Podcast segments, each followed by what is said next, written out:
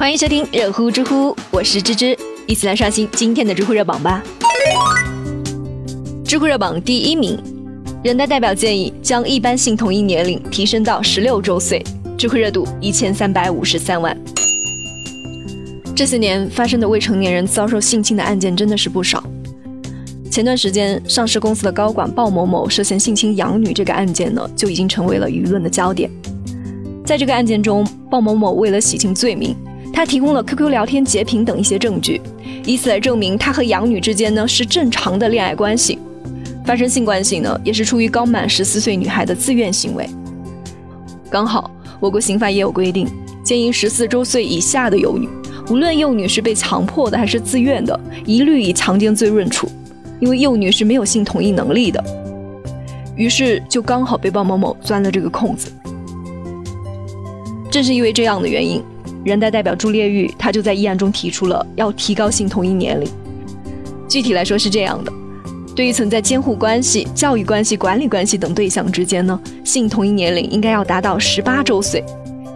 对于一般情况，比如说两个人通过网络聊天工具认识的，性同意年龄为十六周岁。而像那种青梅竹马、两小无猜的情况，比如说中学生情侣之间具有比较信任的关系。两个人的年龄差又不超过五岁的，性同意年龄为十四周岁。这个提案一提出来，就引起了很多网友的关注。很多人都认为这个建议是比较合理的。十四周岁的性同意年龄在实践中是偏低的。这个年龄的孩子心智发育还不够成熟，普遍对于性行为没有足够的认识。据调查显示，在三千四百一十六名十三到十七岁的未成年人中，有高达百分之十三点九三的未成年人对自己是否遭受过性侵害表示不知道。当发生性行为的双方存在监护、教育等关系，就会有人容易利用这一层特殊的关系，用自己的优势对未成年的女性进行强迫或者是诱导，使他们陷入到一个孤立无援的状态。这个议案如果说通过的话，就能够在一定程度上杜绝大多数性侵案件。还有个好处就是，它能够保护很多因为年少无知而意外失身的女性。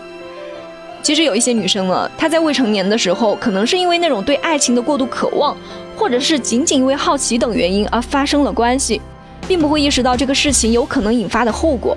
可是等到真正明白之后呢，对身体的伤害却已经造成了。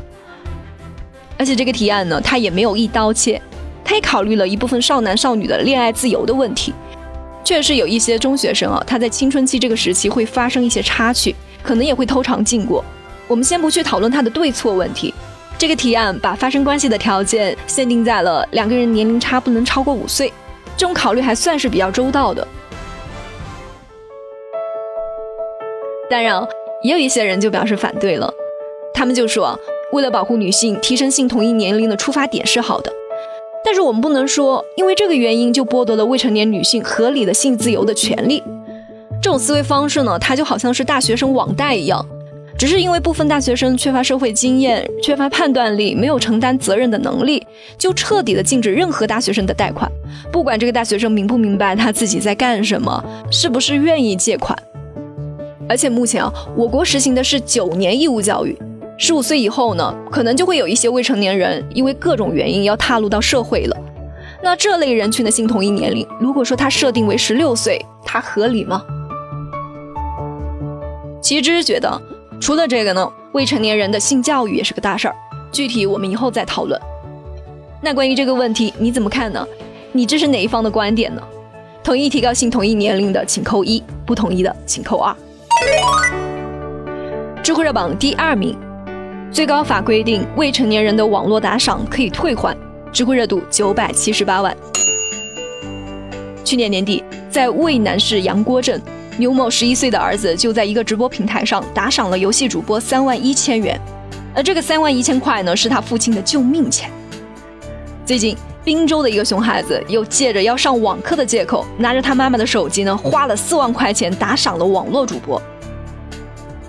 随着我们国家网络支付技术和网络娱乐服务行业的发展，未成年人沉迷网络游戏、花大笔金额打赏主播引起的经济纠纷还不少。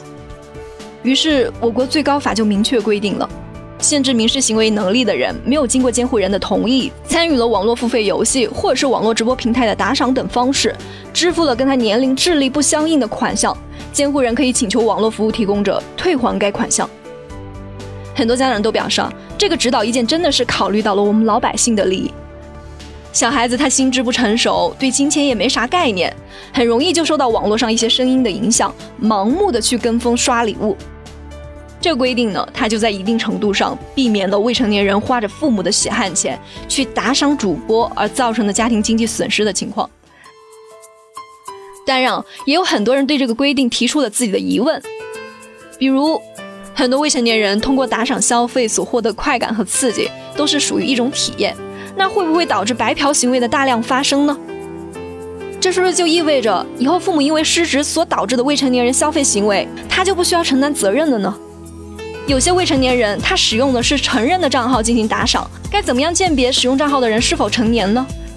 如果说有成年人他对于自己打赏的行为后悔了，是不是有可能通过假借未成年人的身份去骗回打赏的钱？所以啊，我们是不是可以对未成年人的网络消费进行一定金额的限制？比如像王者荣耀一样，把未成年人的消费限定在两百到四百之间。其实啊，在这个网络时代，孩子们能接触到外界的方式实在是太多了。出台相关的指导意见确实是很重要，这个意见也确实有很多需要完善的地方。但是家长们也应该要加强自己对支付账号和密码的管理。并且在孩子们的成长过程中培养他正确的金钱观和消费观。智慧热榜第三名，孙子给一百零四岁的爷爷买冰箱，说是只花了三百块钱，爷爷的反应超暖心，智慧热度六百五十四万。最后我们来讲个暖心的事啊，最近山东日照的一个网友就在网上分享了一段自己的爷爷奶奶终于有了冰箱后的视频。据了解，这个爷爷今年一百零四岁了，是一名抗战老兵。爷爷收到孙子送的冰箱后呢，笑得特别的开心，说以后啊，闺女给自己买的东西就不要担心一下就坏了。知道爷爷平常节俭，不舍得花钱，孙子就骗爷爷说冰箱只花了三百块钱。很多人看到这个视频之后呢，都觉得特别的感动。这个孙子撒的这个善意的谎言，也看得出他是一个心思很细腻、很孝顺的小伙子，值得学习。不过也有网友说，这孙子早就该买冰箱了，现在才买有啥意义啊？其实芝芝和很多人的想法是一样的，人家只要有这样一份孝心就已经很不错了。